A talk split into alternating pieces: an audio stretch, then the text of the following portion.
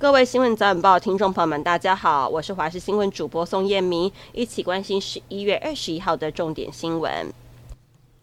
民进党总统参选赖清德昨天正式宣布跟萧美琴搭档参选二零二四。赖萧佩在今天上午的九点前往中选会登记，登记完成之后，赖清德发表谈话，这也是两个人宣布搭档参选之后的第一个共同行程。而蓝白合的民调卡关，各界关注蓝白合的整体进度。柯文哲竞选办公室的主任周瑜修在昨天跟国民党副秘书长江长廷会面之后，表达柯文哲愿意帮蓝营的立委参选。站台，但国民党知情人士指出，国民党坚持如果没有蓝白合，就不存在柯文哲帮忙站台的空间。而科办的发言陈志涵昨天上政论节目指出，在民众党的部分已经释出善意，很承让了，希望可以合作，也透露柯文哲本来就想要退让了，甚至还说出让你们选。而陈志涵表示呢，让百分之三跟民调已经是希望整合两边选民，他认为最好的方式，但是还是有人要用强逼的方式导。是内部或是支持者有很多的反弹，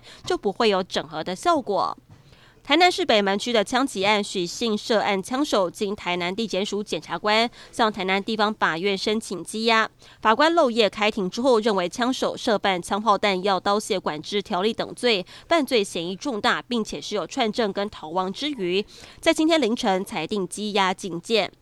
高雄有名骑士身上背了一个宠物包的背包，但里头却是一只体型不小的哈士奇，整只狗像是被对折一样塞进背包，动弹不得。目击者拍照 po 网，大批网友痛批，有人说感觉狗狗的脊椎很痛，有的说这样狗能够呼吸吗？更有人直接骂骑士很可恶。高雄动保处接获检举指出，饲主的行为已经涉及虐待以及违反动保法，最高可处七万五千元罚款。日本海上保安厅在今天表示，北韩已经告知日本平壤当局，计划在十一月二十号到十二月一号之间，朝黄海跟东海方向发射一枚载运太空卫星的火箭。首相岸田文雄已经告知日本的各政府单位机关，要为北韩可能进行的卫星发射做好充足准备。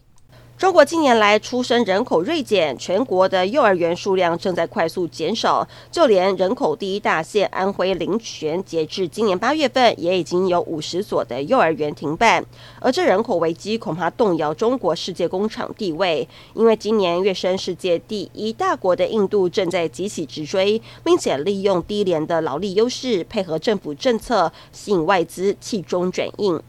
根据南韩媒体报道，三星新款手机 Galaxy S 二十四将在一月十七号在加州圣荷西登场，比 S 二十三提早两周。S 二十四将是三星的首款 AI 手机，采用该公司自主研发的 AI 功能，可以让使用者在通话当中即时翻译。